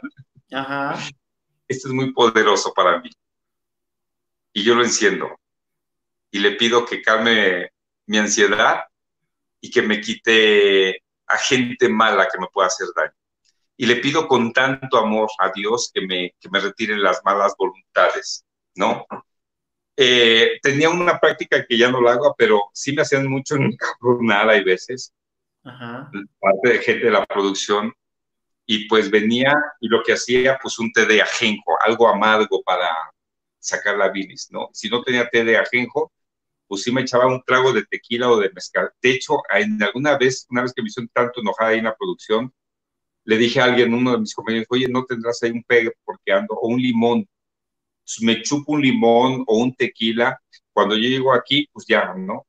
Y aquí yo lo que hago ya es olvidarme, darle gracias a Dios por lo que tengo. Digo, ellos no es mi vida, mi vida está aquí, tengo estas cosas y empiezo a pensar positivo. Y este es mi hogar, este es mi centro, es donde yo estoy muy a gusto, es donde nadie tiene que invadir esos terribles monstruos que hay ahí, no tienen por qué llegar a invadirme aquí, a mi hogar, a mi casa, que es tu casa y la casa de, nuestros amigos, y este, y ya. Y curiosamente, vas a decir, este cuate está bien esotérico, pero yo no sé qué, yo no compro nada esotérico, yo solamente creo en Dios pero estoy aquí enfrente de, de, un lugar que me gusta y yo creo en todo. Tengo, obviamente, otra vez, la huella de las estrellas me regaló estos ángeles que me encantan y son ángeles y arcángeles. Entonces yo les digo siempre a ellos que me protejan, que me cuiden. Y aquí tengo una serie de, de, de, tengo a mi Virgen y a Dios, ¿no? Y a mis papás que son mis ángeles. Pero, este, de vez en cuando, cuando va gente al canal, o, gente que está pasando por ahí que nunca me han visto, pero fueron invitados a un programa y todo lo demás, me están esperando o me dejan algo. Mira, me dejan que lociones para la buena suerte, que me dejan agua de coco, que me dejan lociones, perfumes esotéricos, o sea, me dejan un chorro de cosas, ¿no? Entonces, este, ¿no? ¿No? este, de coco, o sea, me dejan un chorro de cosas que digo, bueno, ahí los tengo, están casi todos llenos, velos. Sí. Pero en el nombre de los padres sí les tengo fe, no digo, pues vaya, lo que sea, ¿no? Pero sí lo hago. Entonces, pero me va muy bien, o sea, yo aquí ya, ya no, o sea, yo disfruto la vida. Yo, bendito Dios, ni estoy frustrado, ni tengo envidia, no tengo esos complejos que mucha gente tiene, ¿no? Entonces, soy un hombre tan trabajador aparte, déjame decirlo, o sea, yo lo tengo que decir, trabajo mucho, no en Azteca, trabajo, hago mis cosas, vendo hasta calzones, vendo ropa, vendo lo que yo puedo, porque obviamente mi sueldo no es el sueldo que, pensaría la gente que yo gano, ¿no? En TV Azteca. Pero yo ando vendiendo hasta calzones, ¿no? Corras, vendo lo que puedo, ¿no? Me metí a una agencia inmobiliaria para rentar casas, entonces le hago de todo, o sea, porque no me quedo en paz ni me quedo con un sueldo. O sea, yo le ando meneando al billete, ¿no? Y mi dinero que gano en Azteca, trato de comprar mercancía de algo para duplicar, ¿no? Es lo que hago. Entonces, este, la vida no se acaba con una sola cosa. Y yo siempre en mi vida digo, tengo plan A, B y C para lo que pueda pasar, ¿no? Ajá. Ay, eso es una... Juan, ha sido un verdadero placer platicar contigo y conocerte más y que te hayas abierto de esta manera conmigo me da muchísimo gusto, me da mucha... Eh, bueno, si ya te quería, cabroncito, te quiero más, güey. Sumamente glorioso, es una experiencia maravillosa conocerte tan a fondo.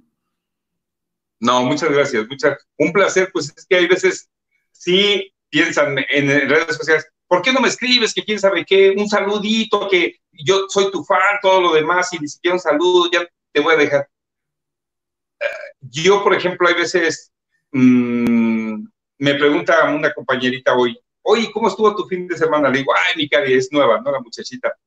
Le dije, Miguel, pues muy bien, pues ando en el business ahorita de rentando casas y todo lo demás. ¿no? Le dije, fui a, este, fui a presentar como un, como dos o tres departamentos y una casa. Le dije, fui a presentárselo, tuve visitas en sábado y domingo porque son los días que estoy como más tranquilo. Pues llevo a mis clientes en sábado y domingo, ¿no? Dice, ¿cómo? Le digo, sí, trabajo para una agencia inmobiliaria y entonces yo ando buscando clientes y ya los cito el sábado y el domingo y los llevo y yo ya me gano pues, mi primer mes de renta, ¿no? Claro. Cuando no lo sabía, le dije, pues sí, es lo que hago, ¿no? Le dije, le dije, sí me di tiempo para irme a Cuernavaca a lavar mi ropa porque el sol está maravilloso y echarme un cafecito, sentarme con el calorcito, porque eso me encanta, ¿no? Sentarme, disfrutar y, y gozar también de lo que hago. Eh, yo entiendo que ahorita ya me estoy activando después de este COVID con todas las medidas precautorias, pero sí debo de tener en claro que yo creo que yo no voy a dejar de trabajar de lo que sea, ¿no? Me encanta trabajar, tengo muchos proyectos en mente y yo creo que en algún momento de la vida yo creo que me voy a retirar vendiendo café y pan que voy a producir yo, que voy a hacer yo, porque ya no es por el afán de ganar dinero, sino es por el afán de estar ocupado y tener relación tener relación con, con la gente, ¿no? Que, es lo que yo, que yo quiero, personalizar un café y decir, aquí está tu café y, y, saber hacer pan para vender pan del que yo voy a vender y atender. Soy muy servil, soy muy servil. Ah, yo, yo no entiendo de los rangos, si soy más alto, si soy una estrella, si soy más abajo, no. Sea lo que sea, yo soy muy servil, yo te sirvo. O sea, yo estoy para servirle a usted, ¿no? es mi trabajo y es mi obligación estar en un foro y yo te sirvo, yo te entretengo, yo te quiero dar lo mejor de mí hoy para que, y, a través de esa actitud, la gente sana, la gente entiende, no a través de tu actitud, de tu, de tu manuteo, de tus cosas, la gente entiende, ¿no? Que la vida es maravillosa. Tengo una anécdota, si quieres ya para cerrar, que un día un muchacho me llevó, yo estaba en Ciudad Desnuda, y es, dos anécdotas y un muchacho me llevó unas rosas, ¿no? Venía en silla de ruedas el muchacho y este, estaba con su papá. Y yo entro y, me dice, oye, querían entrar, pero vienen a buscarte y no, quieren, no quisieron dejar las cosas, aquí está, ¿no? Y yo este, veo al muchacho de mi edad, de mi edad, y me dice, estas son para ti, Juan Barragán, yo me quedo así. El muchacho ya no tenía piernas y yo me quedo, ¿no? Entonces, este, yo le dije, muchas gracias, ¿no? Le dije, nunca nadie me había regalado rosas y tantas, ¿no? Y el muchacho me dijo, Juan, es que tú me salvaste la vida. ¿Cómo? Me estremeció. Le dije, ¿cómo te salvé la vida? Y el papá empieza a llorar. Dice, es que tú, hijo, le salvaste la vida a mi hijo. Me dijo, hijo, el papá. Y me dijo, tú le salvaste la vida a mi hijo. Y me dijo, es que tú, Juan, eres mi hermano, me salvaste la vida. dije, pero ¿cómo te salvé yo la vida? Y me dijo, es que yo era drogadicto. Dice, y yo te veía en las mañanas, porque yo llegaba de la peda, de la drogada y todo lo demás. Mi papá aquí lo sabe, mi papá me dio todo. Y yo te veía cómo te disfrazaban de una cosa, de otra en la mañana. Y yo a esa hora llegaba y prendía la tele porque no podía dormir, tenía demonios. Te veía en la mañana a las cinco y media de la mañana, seis de la mañana, siete de la mañana, tú trabajando con una actitud ante la vida, ganándote la vida. Mi papá que me ha dado todo y aquí está mi papá, y que yo soy un miserable, estaba metido en las drogas. No tengo piernas porque me acabé mis venas, dice, de tanta droga que me metí. Dice, pero tú yo te veía y yo cambié por ti. Imagínate, imagínate. Y otro día fuimos a Las Lomas a hacer una transmisión en vivo que hacíamos en la mañana, porque te digo que estaba yo con, Rocío Gómez Junco, este, recapitulando en las mañanas. Yo entraba a TV Azteca a las 3.40 de la mañana, ¿eh? Durante dos años yo entré a las 3.40 de la mañana y después cuando fui a hacer Hechos AM, durante seis meses entraba a esa hora.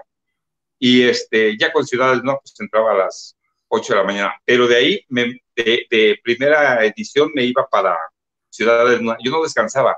Me decían mis compañeros, te explotan mucho. O sea, yo, pues sí, sí, acá yo seguía chambeando, ¿no? Hoy por hoy ve nada más, ¿no? Aquí está la recompensa. Esta muchacha, este, trabajaba en una cosa como cocha, pero moderna, ¿no? En un centro comercial.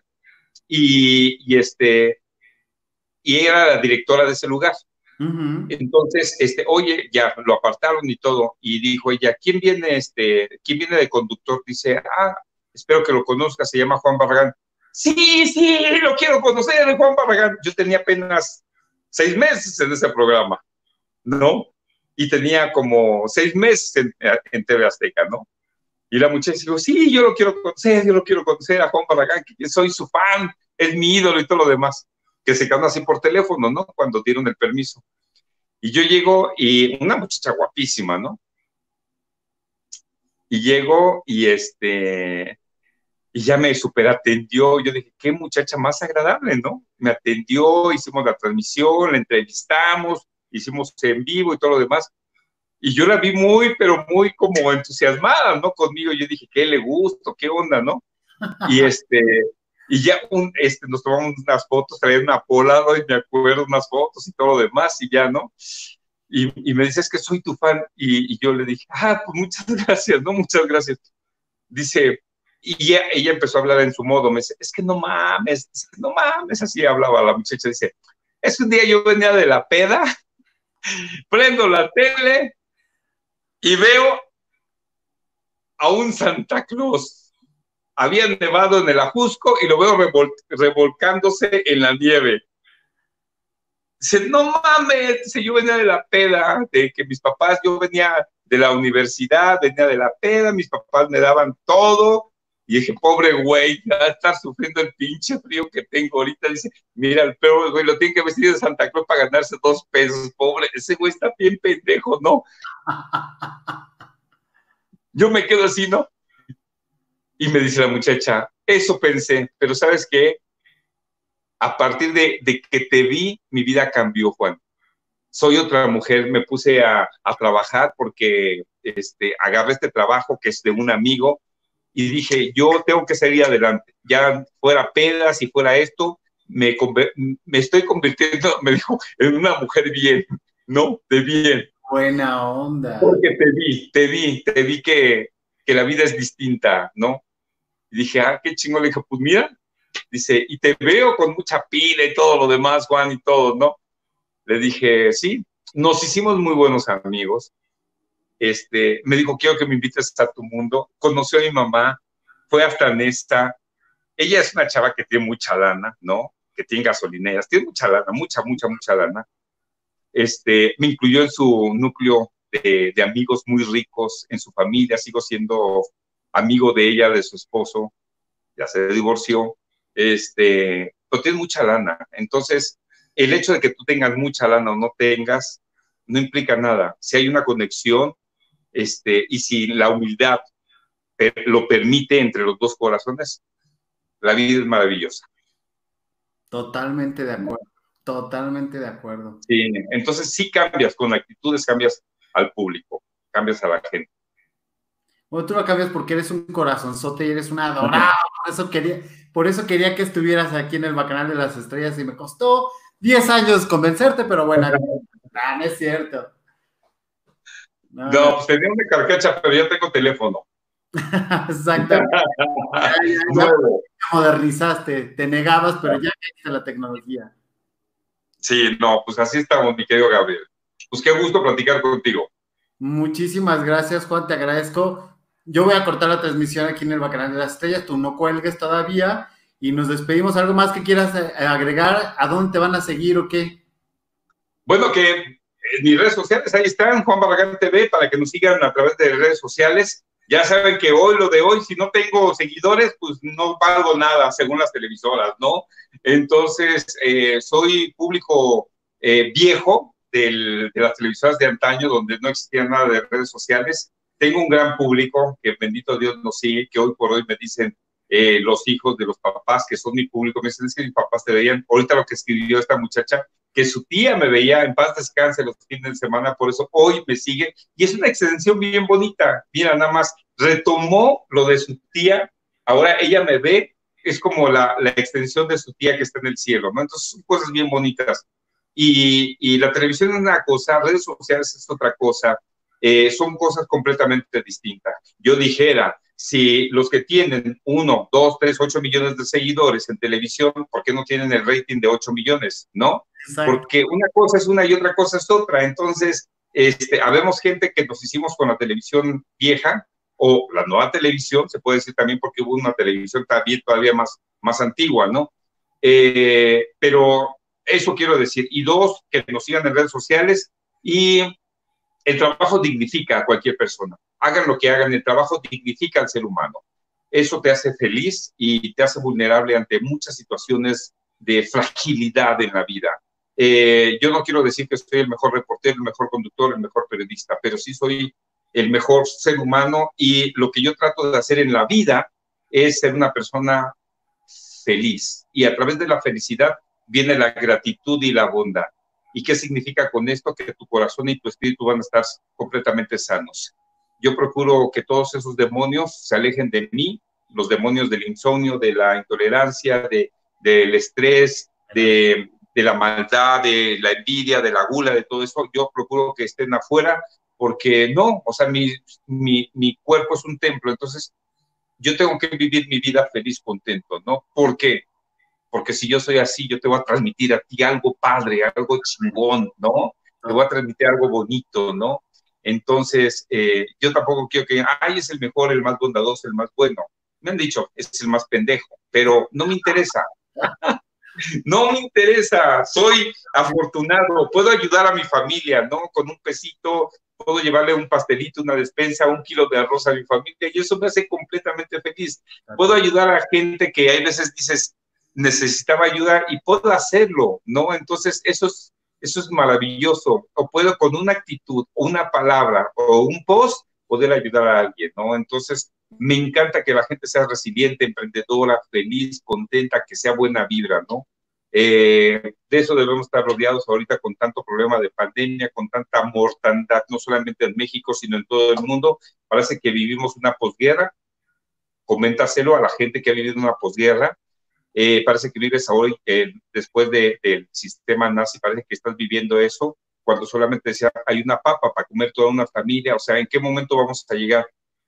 Tenemos que ser solidarios ahorita en esto, para que ese bicho que es tan pequeño lo podamos vencer, somos más fuertes nosotros que un bicho, podamos salir a la, gente y podemos entender un poco también que las autoridades te pueden decir algo, pero si tú eres empleado de las autoridades, tener criterio para poder actuar ante las adversidades o las situaciones que hemos visto, porque hay veces el viejito se sale a vender sus tacos o la señora se sale a vender sus verduras y la atacan esos empleados, ¿no? Que les dicen, tienes que quitarlos de la vía pública porque no pueden estar, porque no traen un cubrebocas. Hay que entender la idiosincrasia de los mexicanos para poder entender y elevar a espíritu y alma las situaciones para poder entender a las personas. No todos tenemos el privilegio de tener un techo, ¿no? Una bondad, un trabajo.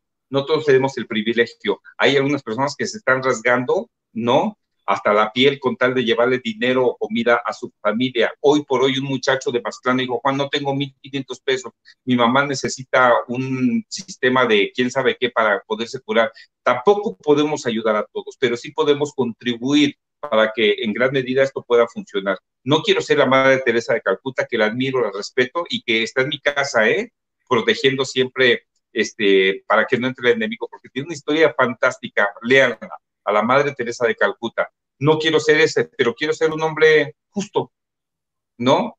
Y quien me ve a través de televisión, quiero llevarles alegría, no tristeza, quiero llevarles empatía y quiero llevarles mi trabajo que sea pulcro y claro para que podamos entender que lo que yo hago es para que usted allá en casa se divierta, se sienta bien y se sienta en paz, tranquilo, ¿no?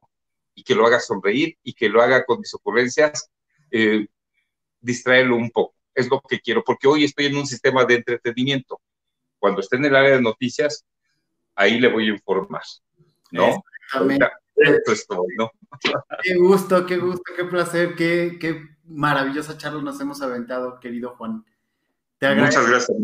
Pues aquí a la orden. Y saludos a todas las personas que siguieron esta transmisión, a todos nuestros amigos, la familia, nuestros seguidores y este, que Dios me los cuide, me los bendiga y, este, y a todos ustedes mi gratitud, ¿no? Eh, busquen la palabra gratitud y van a encontrar maravillosas cosas ahí. Es una palabra muy antigua, ¿eh? que viene del hebreo, entonces busquen, busquen lo que significa la palabra gracias. Pues muchas gracias, despedimos del Bacanal de las Estrellas, tú no cortes, nos despedimos y nos vemos en una próxima entrevista aquí en el Bacanal de las Estrellas. Un gusto, Gabo. Gracias.